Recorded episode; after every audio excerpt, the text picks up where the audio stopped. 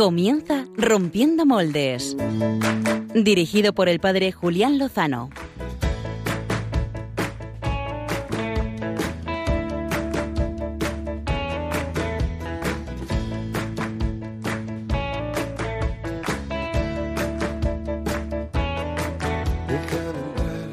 donde estén tus sueños, donde tus anhelos se ponen al sol.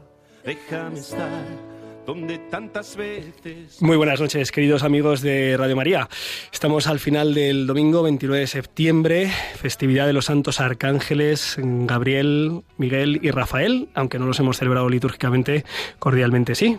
¿Verdad, ¿Verdad, Julián? ¿Verdad? ¿Verdad Pachi Bronchalo? Qué alegría estar aquí otra vez. Sí, bienvenido Pachi. Último programa de la temporada. Último programa de la temporada, ¿eh? Al final está lo mejor. ¡Súbelo!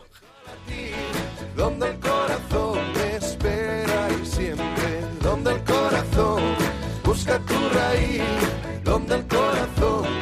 Sí, nuestros amigos de Radio María ya saben que Radio María es especial en muchas cosas, también en cuando termina y empieza la temporada. Termina en septiembre y comienza en octubre. Un octubre muy especial, octubre misionero extraordinario, mes misionero extraordinario, y por eso contamos esta noche en nuestro estudio con la presencia de jóvenes misioneros que han venido de la mano del padre Pachi Bronchalo, que por cierto, por cierto, eh, ha vendido, ha vendido ya 2.000 ejemplares de su libro Santos o Nada. Oye, qué bien. Si estuviera Javier Hidalgo ahora sería... ta, ta, ta. Y Cristiano Ronaldo, pero no está. No está, no está, perdón, que esto he gritado y, y no ha funcionado. Que, ¿con, quién, ¿Con quién has venido esta noche, Pachi Bronchalo? Bueno, pues me acompañan tres jóvenes que son Clara, Manuel y Alberto. Aquí les tenemos. Y han estado este verano en Moscú con las misioneras de la Madre Teresa en, en un voluntariado de una misión Sí, estupenda. recuerdo, recuerdo aquellas, eh, aquella historia de verano, eh, viéndote ahí con los posts que fuiste compartiendo. Pues nos lo van a contar ellos, que molan mucho más que mis posts y mis comparticiones. Fenomenal, pues buenas noches a los tres, bienvenidos. Luego, luego, nos con- luego nos vais contando. Pero también tenemos más, más invitados aquí insignes. ¿eh? Tenemos a Gabriel López Santamaría, que además de ser su santo, es probablemente una de las personas en España que más estén metidos en el mundo de la ecología desde una perspectiva y visión cristiana.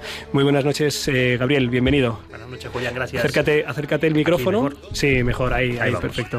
Pues además de felicitarte, pues eh, agradecerte que estés aquí con nosotros como responsable nacional del movimiento cristiano por la ecología, más o menos, ¿no? Luego, luego acierto mejor en el nombre, pues te hemos pedido que nos hables de, esta, de esta cuestión, que es una cuestión que está absolutamente de rabiante actualidad, y también al hilo del eh, próximo e inminente sínodo mm, para la Amazonía o la, la Amazonas. Así que en unos minutos, en breve, arrancamos con estas cuestiones. Eh, Greta Thunberg ha Sí, sido... pues, tenía tan- yo ganas de, de preguntar. de preguntarle. sí, sí. Greta no podía venir, nos ha dicho que le disculpemos, pero ha venido Gabriel que, que la conoce, que la conoce, ¿verdad? Has tenido la oportunidad de saludarla personalmente y ya nos contarás. Eh, a quien también vamos a saludar personalmente es a Clara Fernández, que aunque no lo crean, sigue morena. Buenas noches, Clara Fernández. Claro, buenas noches. No, no con ese moreno que mm, nos hacía Pachi y a mí llevar gafas de sol en los últimos programas, Mm. pero, pero la que tuvo, retuvo. ¿Cómo estás, Clara? Bien, Bien, después de una semana intensa, eh, aquí vienes a traernos un super plan B, ¿verdad? sí, os voy a hablar de un fraile que evangeliza con su guitarra en las cárceles. Pero ahora os voy a decir de quién es el Pero él no es preso, ¿no? O sea, que no, No, es que esté eh, en la cárcel por... No, eres el capellán. No es convicto. Maravilloso, maravilloso. ¿Cuánta Ale- gente buena hay en la iglesia, Julián? Mm, hay mucha gente buena. En Radio María hay un programa que lo cuenta y nosotros también traemos muchas cosas. Javier García está al otro lado del- de la pecera, llevando todo el control. Muy buenas noches, Javi, ¿cómo estás? Buenas noches. Gracias por acompañarnos. Y, y bueno, mm, ¿cómo no vamos a decir, eh, Pachi Bronchalo? eh, nuestros oyentes yo creo que han estado más o menos informados de cómo ha ido el Congreso de Nueva Evangelización desde el Corazón de Cristo que ha tenido lugar este fin de semana en el Cerro de los Ángeles. ¿Qué tal ha estado, Pachi? Oye, qué pasada, hermano. Estuvimos allí, eh, pues hemos tenido oración, hemos tenido testimonios, hemos tenido ponencias, hemos tenido stands, eh, y un montón de gente además para, para conocer, para gente conocida, ¿no? Eh, que nos hemos encontrado allí. Ha sido una bomba, una bomba. Luego hablamos un poquito de esto. Perfecto, perfecto. Oye, yo eh, también recordar, así ahora en el inicio, antes de entrar en, en materia, pues que el pasado miércoles 25 de septiembre arrancó a nivel mundial, también en España, eh, una campaña preciosa que se llama 40 días por la vida, de la que hablamos hace precisamente 15 días, 15 días. y que en Radio María están seguro que dando información. Yo es la primera vez en mi vida que estoy eh, frente a un abortorio rezando. Eh, la verdad es que es una cosa sencilla, pero cuando uno no lo ha, ha hecho nunca, pues como que tiene ahí un poquito de nerviosillo. Y estuve el pasado jueves y ¿Qué me tal, alegró, Julián? ¿Qué pues tal? me, me alegró, me alegró estar allí, me alegró rezar, eh, me alegró que pues personas que pasaron por allí eh, pues las pudiéramos ver, pudiéramos rezar por ellas y pudiéramos pedirle al Señor algo que es más fuerte que nosotros, ¿no? Que es que pueda poner freno a toda esta ola de la cultura del descarte eh, que dice el Papa Francisco y que sorprendentemente pues va más, quizá por el nihilismo en el que vivimos. Así que nada, animar, animar a la gente a que conozca esta campaña 40 días por la vida.es en esa web, pues pueden informarse y pueden también inscribirse. Yo pues lo recomiendo. Empecé así medio nervioso, estábamos dos personas, luego se tuvo que ir, así que me quedé solo, pero pero luego pues eh, fueron viniendo gente y al final acabamos casi 10 personas rezando ahí enfrente, eh, discretamente, sin ningún grito, sin nada más que pedirle al Señor que, que actúe y que intervenga. Qué bueno, Julián, qué bonito y fuerte y valiente. Eh, no sé si tanto, pero eh, necesitaba dar como un paso adelante en este tema que siempre me ha preocupado. Y al ver las caras de las personas, algunos de los trabajadores de, de este lugar, eh, caras así como un poco cargadas, ¿no? como un poco serias, sobrias, y también de alguna joven que salió, eh, pues, eh, pues evidentemente con cara cari acontecida, mm, sí, no sé si habría realizado el aborto o no, me parece que sí, y dije, bueno, pues hay que seguir, hay que seguir pidiendo y rezando y ofreciéndole la ayuda a todas las mujeres que puedan encontrarse en esa situación o que hayan pasado por ella para que el Señor pueda poner una palabra. Eh, Pachi Bronchalo, también Yes. se pueden poner en contacto con nosotros la gente para o bien hacer preguntas sobre, sobre la ecología, una visión sana cristiana de la ecología, o eh, bueno, o si quieren hacer preguntas sobre la insana ecología, pues que también la hagan. O sobre los misioneros, ¿cómo pueden ponerse en contacto con nosotros? Pues les pedimos que nos pueden mencionar en Twitter con el hashtag rompmoldes. Y ahora Alba, eh, Javi nos va a recordar también que nos pueden mandar un WhatsApp. ¿Cómo pueden contactar con nosotros por si quieren preguntarnos eh, por el WhatsApp, eh, Javi? Pues sí, es que me habéis pillado aquí. Mira, el, el número del enviar WhatsApp durante el directo es 668 594 383 668 594 383 Que siempre lo leemos, siempre lo vemos y nos alegra mucho pues también tener noticias de los que están al otro lado de las ondas, Julián. Pues también en Facebook Live, si giráis ahí a la derecha, hay una cámara y decimos hola a quien esté pues viéndonos por Facebook, pues les saludamos cordialmente.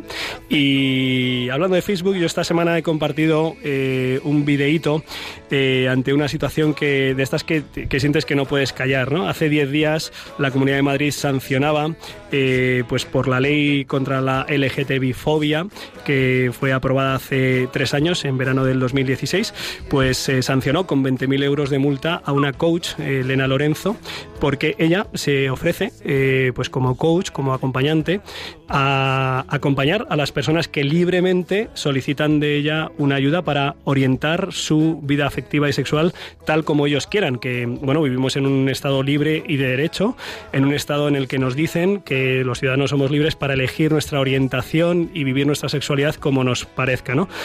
Hay gente que se casa con estaciones de tren, esto es histórico. Hay gente que es varón de 46 años y se cree una niña de 8, esto también es histórico. Hay personas que se creen árbol o araña, pero eso está permitido.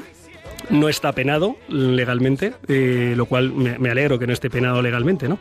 Eh, pero lo que no se puede hacer en España, en la Comunidad de Madrid, es que una persona que tenga atracción homosexual o ambigüedad o bisexualidad no puede pedir ayuda para que alguien le acompañe y diga, oye, que yo quiero vivir eh, según la heterosexualidad, ¿me, me ayudas? Pues cómo es eso, es que eh, ya no es salir del armario, es que no te dejan elegir la puerta por la que salir. Sí.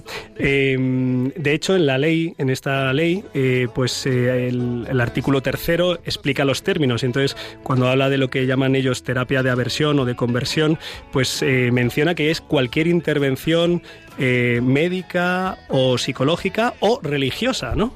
Y una intervención religiosa por antonomasia, por ejemplo, es la oración.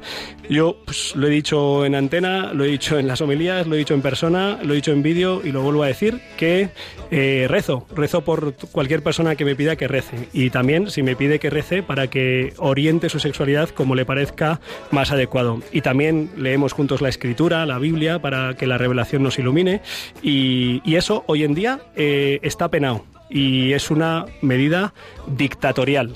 Y, oye, oye, Julián, a lo mejor un día pues hay que estar como el fray este del que nos van a hablar en la cárcel, pero seamos libres, claro. Pues mm, dicho queda, a lo mejor algún día podemos contar con alguna persona de las que haya recibido esta ayuda. Eh, esta mujer, por cierto, no ha sido denunciada por ninguna de las personas que pidió ayuda, sino por una asociación que se llama Arcópoli. Dicho esto, y animando así un poquito el cotarro para que no baje la tensión, vamos sin más dilación a entrar en el tema de portada, que es la ecología con una mirada cristiana. Dale duro.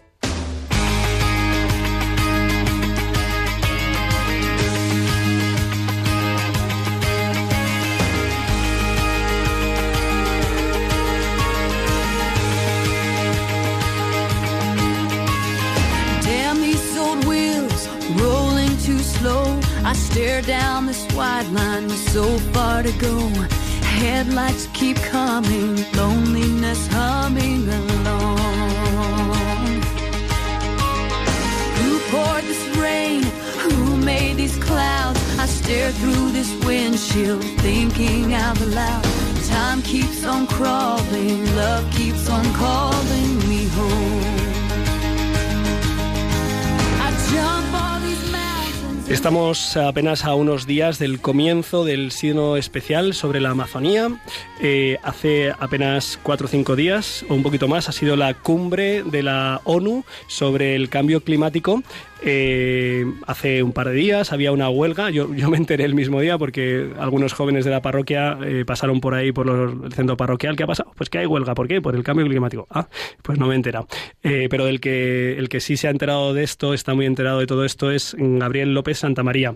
Eh, esposo, eh, padre de familia, argentino, esto es un título, sociólogo y fundador de Católicos en Red y coordinador para España del Movimiento Católico Mundial por el Clima. Ahora sí lo he dicho. Ahí está bien. bien, ahora sí. Y además coordinador eh, laico eh, de buena parte de la organización del centenario de la consagración de España al corazón de Jesús. Mm, vamos, que lo tenemos todo, ¿eh?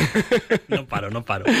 Gabriel, muchas gracias por estar aquí y por ayudarnos, porque yo debo reconocer que en este campo tengo así como los conceptos fundamentales, así un poquito eh, cogidos, la, mm, el concepto de ecología integral, pero bueno, vamos a, vamos a ir poco a poco. La primera pregunta que mucha gente tiene en, el aire es esta cuestión del cambio climático, ¿no? que es como un poco debatida, a veces políticamente controvertida. Eh, tú eres un conocedor de la Laudato Si y desde aquí mm, queremos que nos ayudes a entrar en esta cuestión eh, grave, porque sabemos que, que que el- la creación es un regalo valiosísimo de Dios que puede estar en peligro. Así que nos gustaría que nos iluminaras, Gabriel. A mí me gusta hablar más de crisis climática. Pero, eh, vuelve a empezar, perdón. Me gusta, me gusta hablar más de crisis climática. Ajá. Cambio climático ha habido siempre, ¿no? O, o- o históricamente ha habido cambio climático. De hecho, los negacionistas ahora mismo nos dicen, no, es que siempre ha habido cambio climático. Sí, claro, siempre ha habido cambio climático, pero nunca al ritmo que se está produciendo este. Evidentemente, en el último cambio climático que se tiene registro, lo que se llama la quinta extinción, no teníamos tres islas gigantescas de plástico en el océano. Eso es producto del ser humano. Eso somos nosotros los responsables y somos nosotros quienes estamos acelerando ese cambio climático. Eh, por eso me gusta más hablar de crisis climática y donde nos estamos jugando el futuro de la especie, sin, sin, sin más eh, ni menos. ¿Cuáles son así como los, los índices que nos eh, hacen decir, oye, esto es una alerta grave? Básicamente la temperatura, el incremento de la, de la temperatura. Ese es el índice como que tenemos de referencia. Un incremento por encima de los 3 grados con respecto a la temperatura media que tenemos ahora mismo es eh, un catastrófico, ¿eh? es, es irreversible. Entonces, esta huelga climática que comentabas del viernes pasado, la huelga también de los jóvenes del, del viernes anterior, todo lo que toda esta movilización es para pedirle a los gobiernos que se tomen medidas para revertir la situación y que no se supere esa barrera del incremento de los 3 grados por encima de la media que tenemos ahora. Eh, Hay mucha gente que percibe que detrás de, esta realidad hay movimientos mm, normalmente mm, no muy próximos o no muy cercanos a la Iglesia Católica. Eh, no sé qué hay de verdad y, y de qué manera se puede, digamos, como unirnos a causas que, pues, que son de interés, de interés común y de, para el bien común. Yo creo que aquí hay un problema también de intereses, ¿no? El otro día escuchaba a alguien que decía que la patria termina donde empieza el patrimonio. Y a veces me da la sensación con estos temas que nuestra fe o nuestro compromiso con la Iglesia también termina donde empieza el patrimonio. Quienes están agitando la bandera de que esto no es católico, de que esto es- de que el Papa es un hereje y todas estas historias, medios o grupos de poder, sobre todo norteamericanos, que tienen intereses económicos fuertes en regiones como la Amazonía. Evidentemente, si la Iglesia o quien sea ataca esos intereses, entonces ellos levantan la, la perdiz. Y luego hay un pequeño grupo de católicos mm, con algunos medios católicos digitales por detrás que están alimentando esa cuestión. Pero vamos a ver, el, problema del cambio climático es al final un problema social, es un problema del ser humano. Nosotros como cristianos no defendemos el medio ambiente como lo puede hacer Greenpeace, por ejemplo. Eh, no, nos, no tenemos este sentimiento animalista que pueden tener los de Pacma. Nosotros estamos defendiendo la creación, en tanto y en cuanto es imagen del creador. Esto es un regalo, como tú decías antes, que Dios nos ha dado. En esa medida estamos defendiendo la creación. Y sobre todo porque el cambio climático afecta a los seres humanos. Hay personas que están teniendo que abandonar sus territorios por cuestiones de cambio climático. Entonces, ahí es donde el Papa también nos está llamando la atención en Laudato Si. El Papa lo dice claramente. Escuchad el grito de la tierra y el grito de los pobres. Y desde mi perspectiva personal, ese grito de los pobres es el que más me, me lleva a involucrarme en este tema. Eh, no sé si es, es complejo el poder afrontar una, una encíclica en, en tan corto espacio de tiempo, ¿verdad? Pero si nos pudieras dar como las, las claves principales eh, para entender y recibir lo que ha sido la enseñanza o, o la orientación que nos ha querido dar el Papa con, con la primera encíclica eh, sobre temática ecológica de la historia de la Iglesia. Lo primero es que no es, una, no es un invento de Francisco, de Papa Francisco. El Papa Francisco recoge aquí eh, la doctrina de la Iglesia de los últimos años y de, los últimos mm, eh, milenios, si se quiere. El tema del cuidado de la creación está en los padres de la Iglesia, está en Francisco de Asís. De hecho, la encíclica se llama Laudato Si, alabado sea, significa, y es el inicio del canto de las criaturas de Francisco de Asís, compuesto hace 800 años. Eh, el Papa lo que hace aquí es, en principio, mostrarnos la realidad de la crisis climática y las consecuencias que tiene, sobre todo, para nuestra especie, para el ser humano. Y nos propone soluciones para revertir esa situación. Evidentemente no, no es el Papa el único que escribe aquí, está asesorado por científicos, está asesorado por mucha gente que sí conoce la realidad de primera mano y básicamente está en nuestra mano. La, la encíclica, aunque cuando uno empieza a leerla es un poco deprimente, ¿no? Porque el Papa presenta toda la problemática socioambiental que hay en el mundo. Pero al final hay una frase que a mí me gusta en la encíclica que dice podemos, sabemos que las cosas pueden cambiar, porque dependen de nosotros que las cosas puedan cambiar. Requiere evidentemente sacrificio de nuestra parte, abandonar determinados hábitos que tenemos, ser más austeros en nuestra forma de vida, pero podemos cambiarlo y podemos revertirlo. Eh, por ejemplo, ¿qué, cambios, eh, o sea, aterrizando, ¿no? Aterrizando en lo que es nuestro día a día, de la gente que nos pueda estar escuchando, de los que estamos aquí en el... eh, ¿qué, orientaciones prácticas da el Papa Francisco para, para que nosotros podamos colaborar? Está claro, pues el tema del reciclaje y tal, pero supongo que, habrá más, más orientaciones. Son, son cuestiones sencillas. Yo, a, a ver, eh, no hay una, no hay una, el Papa nos llama una conversión ecológica, que también nos llamaba Juan Pablo, San Juan Pablo II a esto. Eh, la conversión es un proceso que nos lleva toda la vida, ¿no? Ah, En este caso también. Entonces yo creo que hay que empezar por cosas sencillas. Lo que tú dices, el reciclaje es una cosa. Poner luminarias de LED es otra. Fijarse si cuando uno consume electricidad o gas, que eso venga de mm, renovables, es otra cuestión. Son cosas muy sencillas que uno puede hacer, que incluso nos ahorrarían dinero y que está en nuestra mano hacerlas. Si yo me compro una camiseta, por, por, por poner un ejemplo, el Papa dice en algún momento en la encíclica, comprar es un acto moral el gesto de comprar. Si yo llevo un- una camiseta que me la compro en una gran superficie, no diré la marca, que me cuesta dos euros con 50 y sé lo que hay detrás de la fabricación de esa prenda, que tenemos contaminación de ríos, eh, deforestación de selva, mano de obra esclava en países como Indonesia, muertos.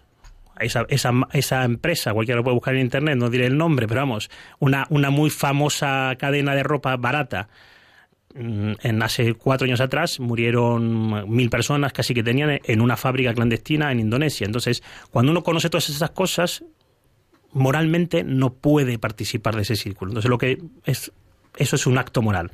No compro esto, no consumo esto, intento cambiar mis hábitos de vida. Complicado, porque estamos acostumbrados a unas cosas, pero bueno.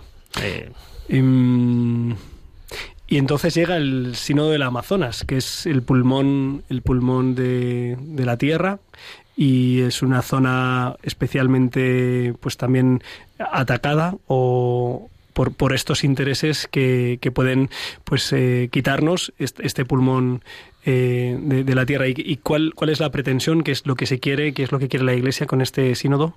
Yo creo que el Sínodo de la Amazonía es una oportunidad de poner el foco en, una región que, como tú dices, es el, el pulmón del planeta y que está seriamente eh, amenazada y dañada.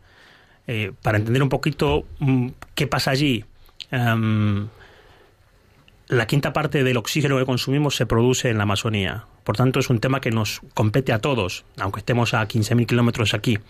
El otro día el presidente de Brasil decía en la Asamblea de Naciones Unidas que esto de que la Amazonía o que el Amazonas es patrimonio de la humanidad es una falacia, que esto es de Brasil y ya está, y que ellos pueden hacer con eso lo que, lo que quieran.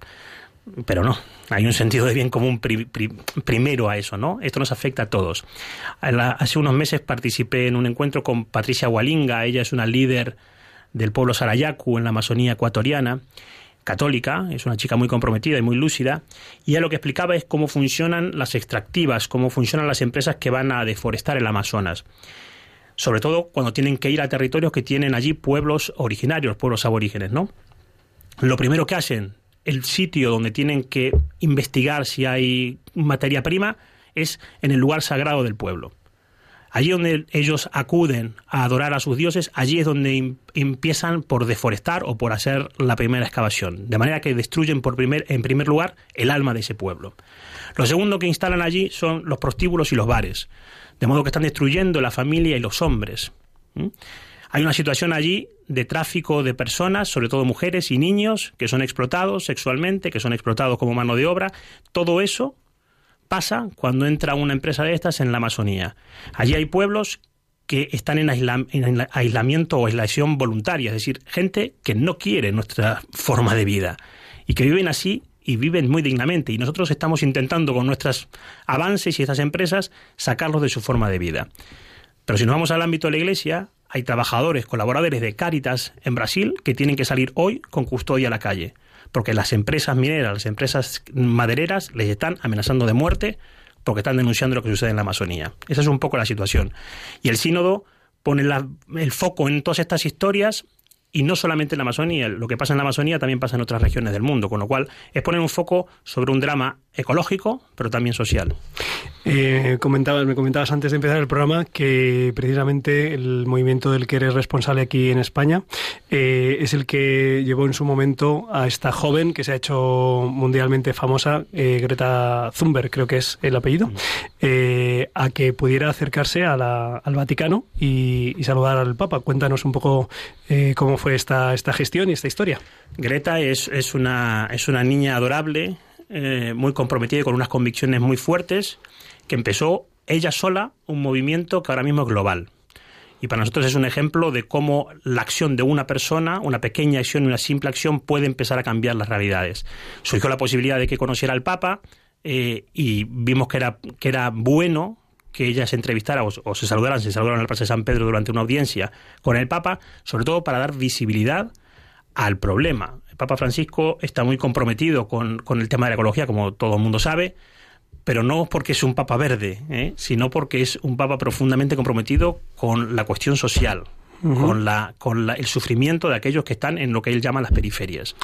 Eh, hay un concepto eh, que es el de ecología integral que aparece en esta encíclica. No sé si podrías, mm, aunque fuera suficienmente La, describirlo. la ecología integral básicamente es aquello que nos lleva, si yo miro, mira, te, si tengo dos minutos, te leo una parte del instrumento laboru- laboris del, del sínodo.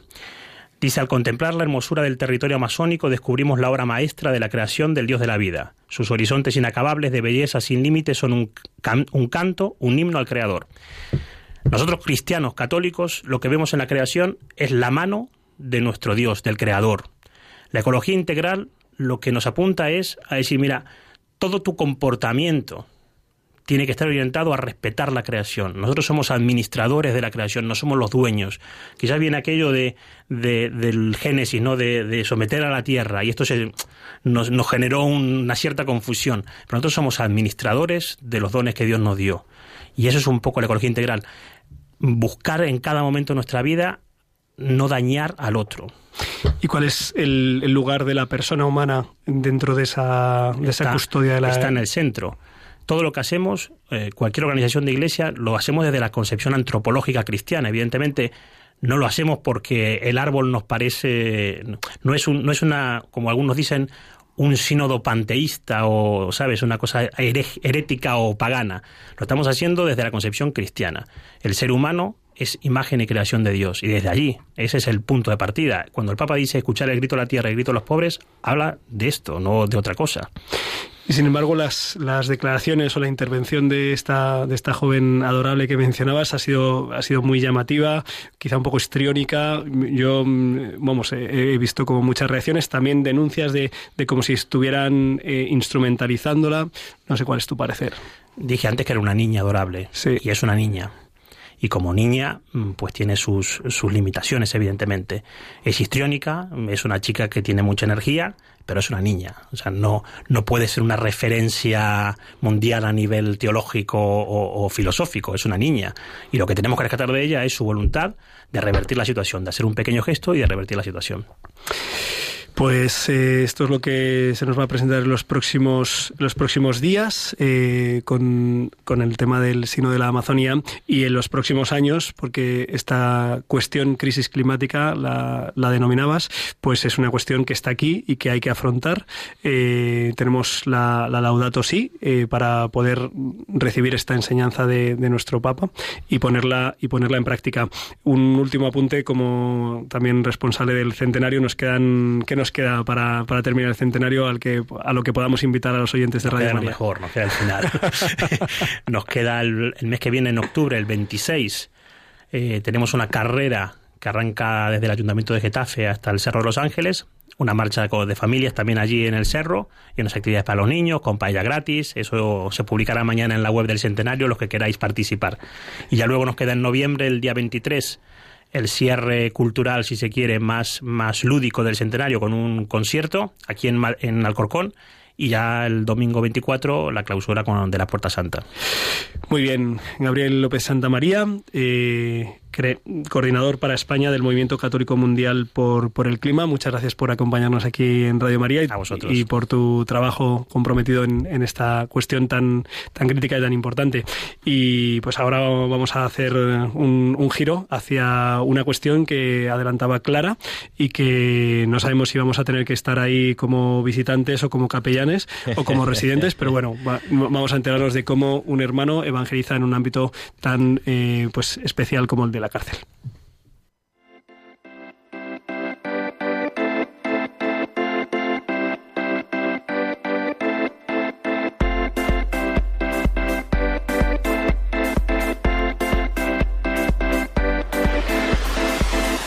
El Plan B con Clara Fernández.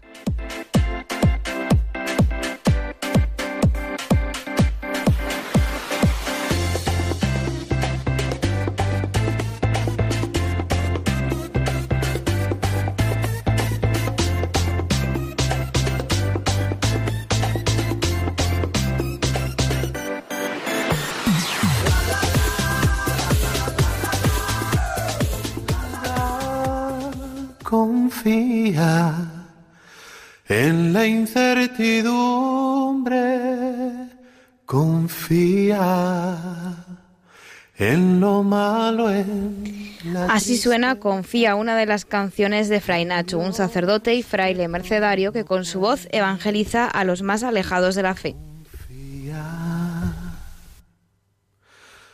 En el miedo confía, en la pesadilla confía,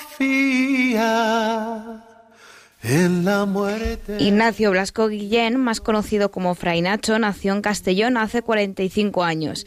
Actualmente reside en Lérida, en Mariola, uno de los barrios más pobres y marginales de esa ciudad, donde ejerce su ministerio como capellán del centro penitenciario de Ponent. Además, Fray Nacho es un apasionado de la música y de su guitarra, dones que usa para dar a conocer a Dios y dar esperanza a quienes la han perdido, los presos. Con tan solo cinco años ya cantaba sus primeras canciones en una coral de Torreforta, en Tarragona. A los 16 años, una amiga de su grupo juvenil le regaló su primera guitarra española y ahí comenzaba todo. En su parroquia por aquel momento, San José Obrero, en su tierra natal, aprendió casi todo lo que sabe sobre música y guitarra. En 2001 empezaba a componer sus primeras canciones.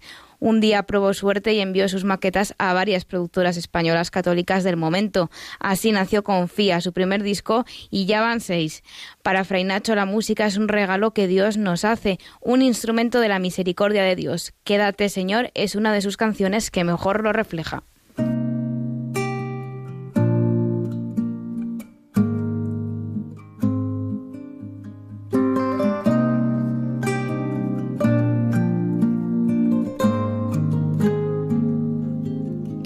Sino tú que calmaste hasta los mares podrá calmar de mi alma la tempestad?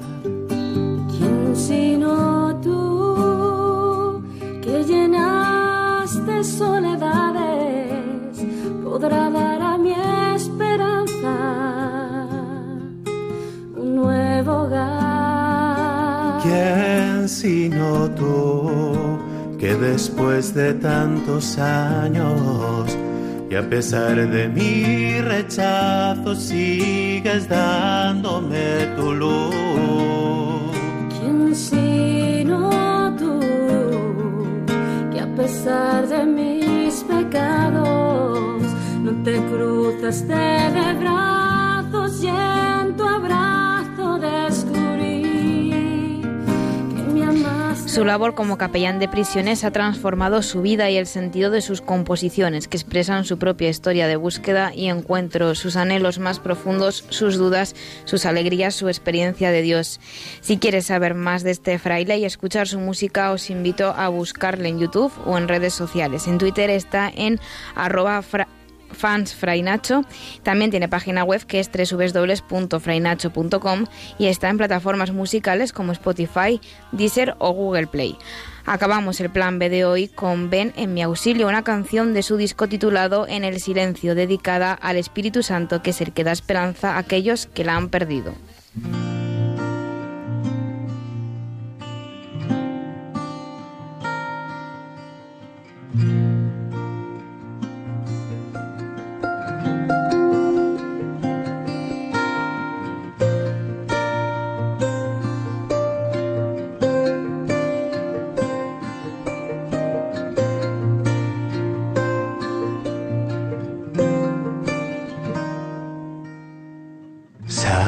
Hacia mí, Espíritu Santo, y tráeme el amor, amor desbordado y ven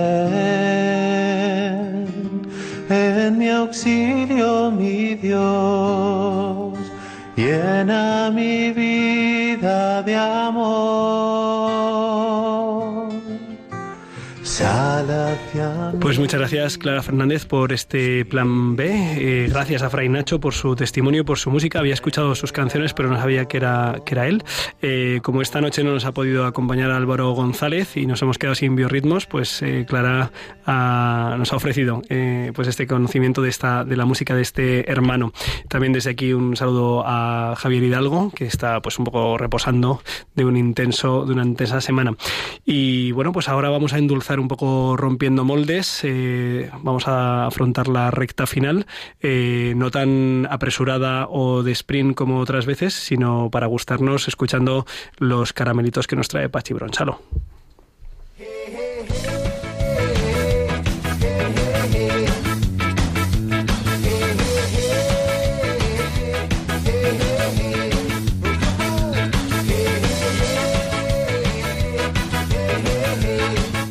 Caramelitos. Con el padre Pachi Bronchalo.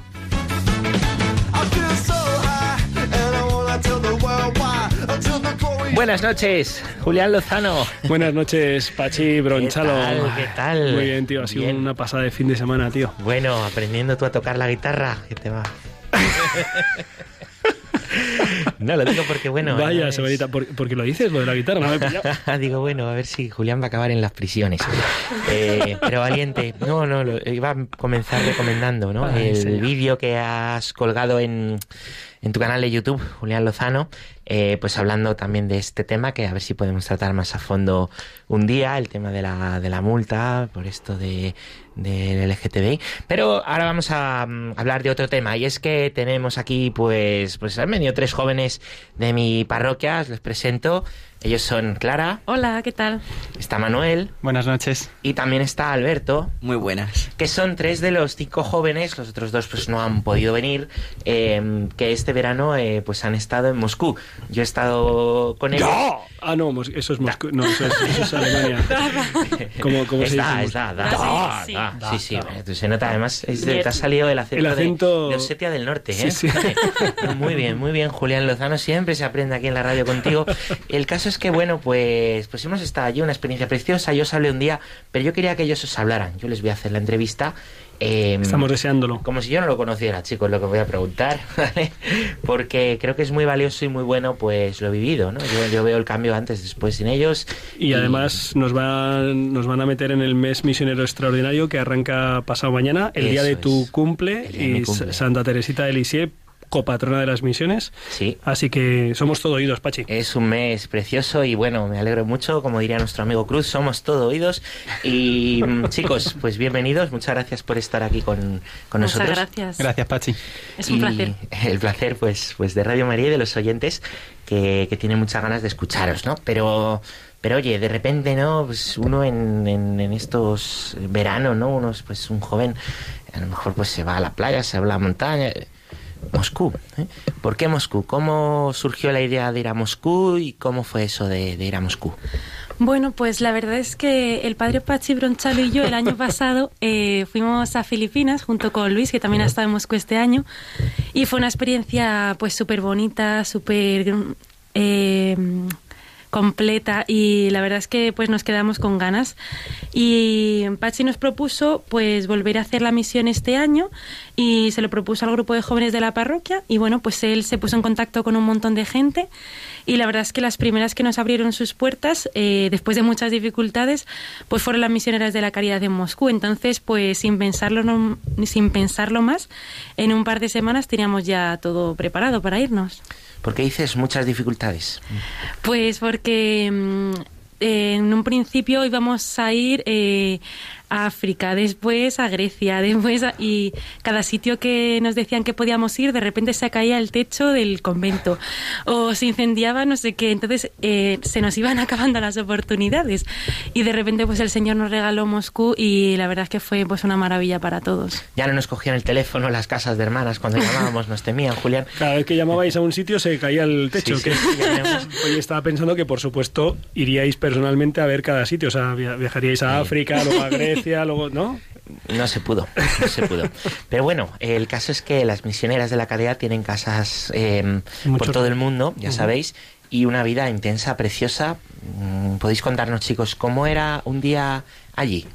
Pues allí eh, nos despertábamos a las cinco y media de la mañana y para empezar eh, bien el día, pues eh, todos juntos hacíamos oración durante una hora y luego íbamos con las hermanas a celebrar la Eucaristía, que la celebraba el Padre Pachi en inglés y nosotros pues... ah, no- sí, ¿eh? Ya te digo, yeah. Rodrigo. Sí, sí, incluso a los dos días ya se puso a, a predicar en inglés y lo hacía bastante, hacía muy bastante bien. bien. Bueno, ¿qué van a decir ellos? Un Tío, poco de desastre, es- las pobres es- hermanas. Es un Que no pozo, se les es un pozo de, de inacabable No, de sabiduría. simple, bastante simple. Luego, eh, después de la Eucaristía, pues desayunábamos eh, muy rápido, en 15 minutillos, y nos íbamos a, servir a los niños, porque en esa casa de las hermanas, pues acogían a niños que tenían discapacidad, diferentes eh, discapacidades, y luego un par de niños huérfanos, pues que allí en Rusia eh, los débiles pues no son bien vistos y los abandonan y estas hermanas pues valoran a las personas no por lo que creen, sino porque son al fin y al cabo hijos de Dios. Entonces, pues allí todos tenían cabida. Y después de servirles en el desayuno, estábamos toda la mañana eh, la mitad de los chicos haciendo tareas en casa y la otra mitad em, con, con los niños. Y luego a las 12 pues comíamos, luego la tarde era más así como de talleres, teníamos hora santa y a partir de las 8 eh, tiempo libre. Eran casi como unos ejercicios espirituales y es la vida que llevan las monjas. Ellas incluso llevan mucha, mucha más intensidad. Eh, pero nos decía Manuel, nos decía pues que había ahí niños, ¿no? ¿Por qué estaban ahí esos niños? Bueno, pues em, como bien ha dicho antes que los débiles no son bien acogidos, pues los niños que había eran niños que em, pues al nacer se les diagnosticaron ciertas enfermedades, eh, todas diferentes, y pues los padres eh, pues los rechazaban y se los y cedían su custodia. ah, sí, y cedían su custodia al, al Estado. Entonces, pues cuando cayó el comunismo, las hermanas consiguieron entrar en Rusia y ellas se dedicaban pues a ir por los hospitales y a recoger todos estos niños que, que estaban solos y abandonados y esos son los que hoy en día pues viven en las casas desde hace muchos años y ellas las cuida- los cuidan allí con mucho amor. Si os preguntara mm, qué es lo que más os ha ayudado a cada uno, alguna anécdota que queráis contarnos, decir a los oyentes, ¿qué me diríais? Bueno, a mí lo que más me ha ayudado ha sido pues trabajar. La verdad que llevaba un curso con turno de tarde en la universidad, así que la verdad que no madrugaba ningún día y tal. Y el y no me esperaba en ningún momento pues que la evangelización iba a ser tanto trabajar, pero un trabajo por por amor. Entonces eso me cambiaba mucho la idea que tenía pues de trabajar, así que y una anécdota que me gustó mucho, pues yo la verdad que mi inglés es horrible. Es decir, yo es que en, en selectividad saqué un 1, es decir, yo creo que era de las peores notas que... Luego le ponemos un pitido a eso, no te. Y la mejor anécdota fue pues como, bueno, un día que estaba lavando la ropa de los niños y tal con, con una de las hermanas, pues como ella con todo su cariño y con toda su paciencia, pues intentaba pues hablar conmigo, ente- entendernos y... y bueno. Bien, Manu. A mí lo que sin duda más me marcó fue el testimonio de las hermanas, cómo eh, hacían las cosas con una intensidad y con un amor que mm, a mí me sobrepasaba porque lo veía y casi se podía palpar. Hacían, fuera lo que fuera, fuera lo que fuese, eh, lo hacían con muchísimo amor. Podían estar rezando, podían estar lavando ropa o, o la- mm, ay- ay- ayudando a un niño que lo hacían con un amor que yo decía, si, si puedo ser como estas hermanas, voy a ser feliz. Muy bien. Pues a mí me gustaron muchísimo, bueno, me gustó todo, pero me ayudaron mucho dos cosas. La primera, estar con niños con discapacidad, porque creo que estos niños hacen mejor al mundo y hacen el mundo mejor. Y creo que, pues eso, a todos nos ayuda a estar a su lado, porque realmente, pues es que se puede ver a Jesucristo en ellos.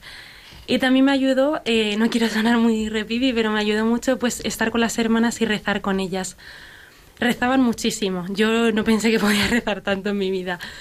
Y, y eso me ayudó muchísimo. Y comprendí una cosa, que cuando, cuando tú pones a Dios el primero, pues todo lo demás en tu vida ocupa el lugar que debe. Y cuando le das tanta prioridad a Dios, pues todo lo demás te sale bien. Hasta las cosas que te salen mal o son malas, eh, al final acaba siendo bueno para ti. Si Dios ocupa el primer lugar, pues todo ocupa el lugar que debe y tienes una vida pues muy feliz y muy, y muy plena, no te falta nada. Qué bueno, qué grande. Y hablando de Dios, ¿habéis visto a Dios en la, en la misión? ¿Y dónde habéis visto a Dios? Pues la verdad que a lo largo de los 15 días que estuvimos, eh, yo pude palpar a Dios muchas veces, partiendo de cómo fue el llegar a Moscú, porque en principio tuvimos un problema con el visado y fue un milagro de Dios que a última hora nos lo consiguieron, nos trataron muy bien y eso que los rusos pues son muy estrictos con las normas y conseguimos tener el visado de un día para otro, nos fuimos allí y luego todo, eh, había veces que no salían las cosas, pero siempre lo que salía después era mejor.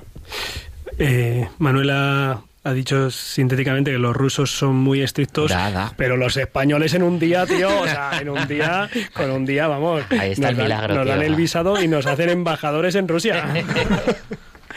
Así ha sido, así ha sido. no, es verdad, es verdad lo que dice, lo que dice Manuel, ¿eh? que nos ayuda la Madre Teresa. Sí, sí, sí, es así. Bueno, y yo os preguntaría, eh, Oye, pero no han respondido los demás de Ah, dónde bueno, han visto sí, a sí, Dios. es verdad, es verdad, solo ha sido o- Manuel. porque, o, o solo ha visto a Dios Manuel, espérate. Bueno, yo he visto a Dios, pues, como todos los días teníamos rato de oración en, en todo, por la mañana, por la tarde, que si teníamos misa, rosario. Y eso me ha dado, pues, tener, pues, continuidad en la oración en esos días que tanto necesitaba. Porque ya no son el esfuerzo de madrugar y todo eso, sino también una necesidad de oración por, por todo. Y bueno, pues eh, la verdad es que mm, la misión para mí fue un sitio privilegiado de ver a Dios porque es que se le podía ver en todas partes. Y quizá yo por resaltar dos, dos anécdotas, me acuerdo un día los domingos, con las hermanas íbamos a un centro que tiene allí el gobierno para, bueno, pues para personas de la calle que mm, pues que la policía les obliga por las noches a pues a, meterse en un refugio porque ya hace mucho frío y no se puede estar por las noches. Entonces son las hermanas las que pues van allí a alimentarles, a darles ropa y a servirles pues en lo que les hace falta. Y un día estando allí con las hermanas, eh, una mujer se acercó a darle un dibujo a la a la sister Triona y el dibujo era eh, estaba dividido en dos partes en la parte de arriba había una misionera de la caridad con una antorcha y esa antorcha iluminaba toda la parte de abajo que eran pues eh, símbolos de la drogadicción, de los abusos de niños abortados. Y la señora solo podía decir gracias y llorar. Y yo pues sin entender ruso ni nada pues pude darme cuenta cómo las misioneras de la caridad pues eh, salvan a las personas eh, con el amor de Dios. Y yo ahí lo vi claramente. Y luego también, eh, fue- ese fue un día precioso, y luego también hubo un día que mm, tuvimos la suerte, para mí fue una suerte, de poder eh, presenciar un rito mm, Un rito ortodoxo. ortodoxo, de la Ortodoxo. Iglesia ortodoxa rusa. Exacto. Había dos niñas en la casa de las hermanas eh, que sus familias pues eran ortodoxas y las hermanas no tienen afán de... mm, De, mm, de proselitismo, ¿no? Gracias, sí. Entonces, pues ellas respetan mucho eh, su procedencia y entonces eh, una vez al mes venía el sacerdote ortodoxo y les daba la comunión a las niñas eh, que permanecían en la cama porque ellas no se podían mover, tenían una gran discapacidad. Y la verdad es que, pues, em, pu- pudimos presenciar su rito y para mí estaba allí Dios. No sé, ¿tú qué opinas, Pachi, que te llegó mucho ese día? Pues muchísimo, yo me echaba a llorar porque ahí estaba el Espíritu Santo, de verdad, el otro sacerdote, pues lo mismo, ¿no? Lo mismo, muy bonito, rezamos juntos. Y el sacerdote me dijo, rezo por el día en que la iglesia, nuestras iglesias, puedan ser solo una. Preciosidad y un momento ahí de, de ecumenismo brutal. Eh, yo tengo dos preguntas. Dale. Eh, una es eh, cómo os ha ayudado esta experiencia ahora aquí, aquí en, en Valdemoro, ¿no? En vuestro día a día, en, en este costarnos, levantarnos para la vida y estas cosas. Y dos, eh, nos están escuchando cienes y cienes de jóvenes que están deseando vivir bien el mes misionero extraordinario y sobre todo eh, hacer una experiencia misionera. Eh, ¿Qué les diríais? Oye, mira, eh, te va a costar, porque vosotros seguramente habéis pasado por el hecho de decir, jo, esto lo desconozco, el idioma, eh, la inversión de dinero que hay que ir ahorrando, no sé qué. Bueno, las dos cosas. ¿Cómo os ha ayudado al día a día aquí y cómo invitaríais a quitarse esos miedos o esas resistencias que puedan tener? Pues a mí la misión me ha ayudado a, pues eso, a descubrir una forma de vida diferente, a descubrir que se puede estar muy bien y ser muy feliz trabajando mucho y estando súper cansado, porque la realidad era esa, que dormíamos muy poco y que trabajábamos mucho, haciendo muchas cosas y que la vida es bonita, sí, que, no, que la vida no es mejor por estar todo el día ahí en las Bahamas descansando, que se puede con el esfuerzo pues descubrir la felicidad y estar perfectamente bien incluso estando cansado. Entonces pues me ha dado esa visión de la vida de pues trabajar, de descansar cuando tienes que descansar y de disfrutar de lo que tienes y de que de con muy poco se puede estar maravillosamente bien si se tiene a Dios y se tiene el amor. Y no sé si vosotros queréis decir algo acerca de eso. Pues yo en esta misión he descubierto algo que es muy sencillo, pero a la vez me ha parecido fundamental, que es que mm, en la juventud pues estamos persiguiendo todo el día la felicidad y parece como que tenemos de todo aquí y nada nos termina de llenar. pero allí he descubierto que la verdadera entrega por amor es cuando eres verdaderamente feliz y no, tener, no, no teníamos mucho y estábamos todo el día trabajando, pero allí era profundamente feliz. Y a mí, pues, el, me ayuda pues el evangelizar allí y darme cuenta también que se necesita también evangelizar aquí en, en nuestro día a día, que si hay que hablar de Dios con compañeros de clase, que si eh, con familiares y, y tal, y que luego no hay mucha dificultad para para irse de misión si, si vendes o lotería o si vendes cosas después de la después de misa pues te vas sacando ahí dinero Como hoy. Sí. es verdad que no te lo sacas en una semana pero si te lo mueves durante seis meses te puedes sacar perfectamente el, dinero suficiente Eso es verdad y lo que dice Alberto, eh, lo del billete, ¿verdad? Yo- no, lo de lo de hacer también aquí, ¿no? Porque a veces un peligro de, de la misión que pues que él nos cuenta muy bien, ¿no? Es como que sea irreal, ¿no? Que tú vas allí y muy bien, on fire, ¿no? Tu oración, tu trabajo, pero pero al volver aquí pues como que bueno, se acabó de evangelizar, ¿no?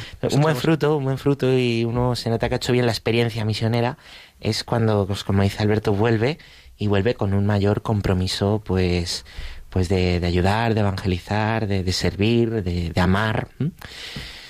Yo os diría una última pregunta para terminar, una última cosita. Eh, si tuvierais que, que en un tuit, eh, en una línea, resumir qué ha sido para vosotros la misión, nada, un titular. A Julián le gusta esto mucho. Cuidado con, los, cuidado con los tweets. Que sí, a Julián le gusta mucho. ¿Qué diríais? Para mí la misión ha sido el cielo en la tierra, así lo resumo yo, el paraíso. Hala,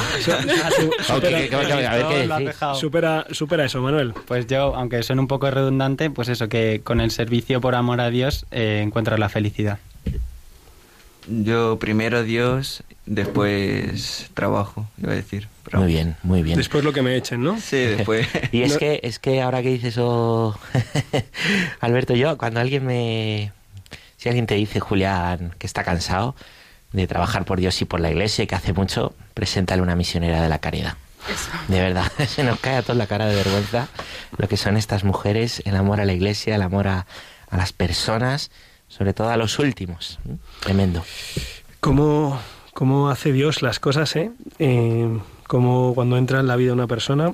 Han, estado misioneras de la caridad en, en el Cerro de los Ángeles este fin de semana. No, no he podido hablar con ellas. Han estado carmelitas eh, samaritanas, han estado siervas del hogar de la madre, han estado Mater Dei, han estado agustinas de la conversión, han estado unas religiosas majísimas con un hábito blanco y granate, que no sé, que no tengo el gusto. Serían del Atleti. ¿no? Eh, Como- es que como era- iba ahí granate blanco, no, no me ha dado por saludar. voy a derbi. En fin, eh, que no sé qué, qué regalo tan grande, ¿no? Y, y luego otras muchas religiosas y consagradas que pues que no llevan hábito, que también llevan- tienen a Cristo en el corazón. Clara, yo creo que tenía ganas de decirle a los 100.000 jóvenes que nos están escuchando ahora mismo y que quieren apuntarse a misiones, eh, así algo de una invitación. Sí, es que con respecto a lo que tú has dicho antes de qué les diríamos, pues eh, lo primero que es muy fácil ir, ir de misiones si se quiere y que todo se puede conseguir. Entonces, pues yo os diría que, que empecéis por cosas pequeñas, quizá podéis probar aquí en Madrid, que hay muchos sitios donde lo podéis hacer. Id a vuestra parroquia y preguntarle a vuestro sacerdote qué, qué cree que es mejor para vosotros. Las misioneras de la caridad están aquí en Madrid, hay centros para enfermos de SIDA, para gente con discapacidad, hospitales, podéis hacer un montón de cosas. Y si veis que os gusta y que Dios os llama a hacer algo más, pues podéis apuntaros con las misiones de la diócesis o hacer algo con gente de vuestra parroquia. Y, y yo os invito a que seáis valientes, porque es que merece muchísimo la pena. Y, os digo más, eh, vais a salir mucho más recompensados. Igual vais, igual no, seguro que vais a ir con la idea de que vais a ayudar, de que vais a hacer no sé qué, y vais a volver con la certeza de que os han ayudado ellos más a vosotros y de que sois los afortunados de estar allí y que ha sido un privilegio, nada de... O sea, vosotros sois los afortunados de haber ido de misiones. Qué bueno, pues qué razón tienes, Clara y Alberto y Manuel. Muchísimas gracias por el testimonio de, de verdad y de corazón, que mucha gente lo, lo pueda oír. Y ya solo veros, pues lo que ha hecho Dios, que se ve vuestras palabras, pues, pues es una alegría también para, para mí, para nosotros. Pachi Bronchalo, vaya, Yes. vaya grupo más bajo, tío. Ha sido fenomenal, son estupendos, Vaya- lo digo de verdad. Gloria a Dios, gloria a Dios. Pues hemos llegado, hemos llegado. Clara, Clara tiene cara de decir el año que viene, a ver, a ver, entre, entre mis vacaciones, a ver, a ver qué metemos por ahí. Bueno, de momento la temporada que viene, que, que empieza en dos semanas, Julián. Oye, es verdad, es ¿Qué verdad. trae esta temporada nueva? Pues eh, lo tenemos que pensar de aquí a dentro de dos semanas. Ah. Muchísimas gracias, Javier García, en el control. Muchísimas gracias a todos los que han estado aquí presentes y los que nos han estado escuchando. Ha sido una maravilla siempre compartir cosas del Señor, porque sabemos que con Él, seguro, seguro. Lo mejor está por llegar. Muchas gracias.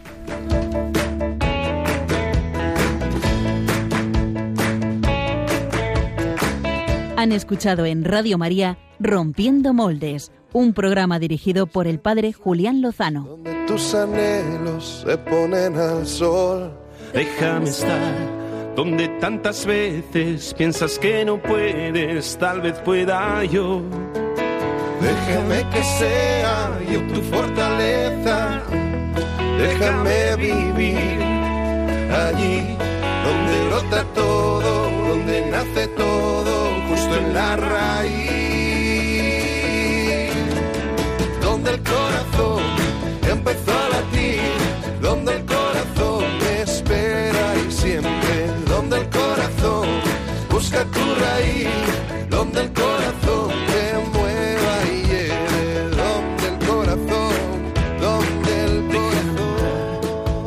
desengaños para repararlos y ser.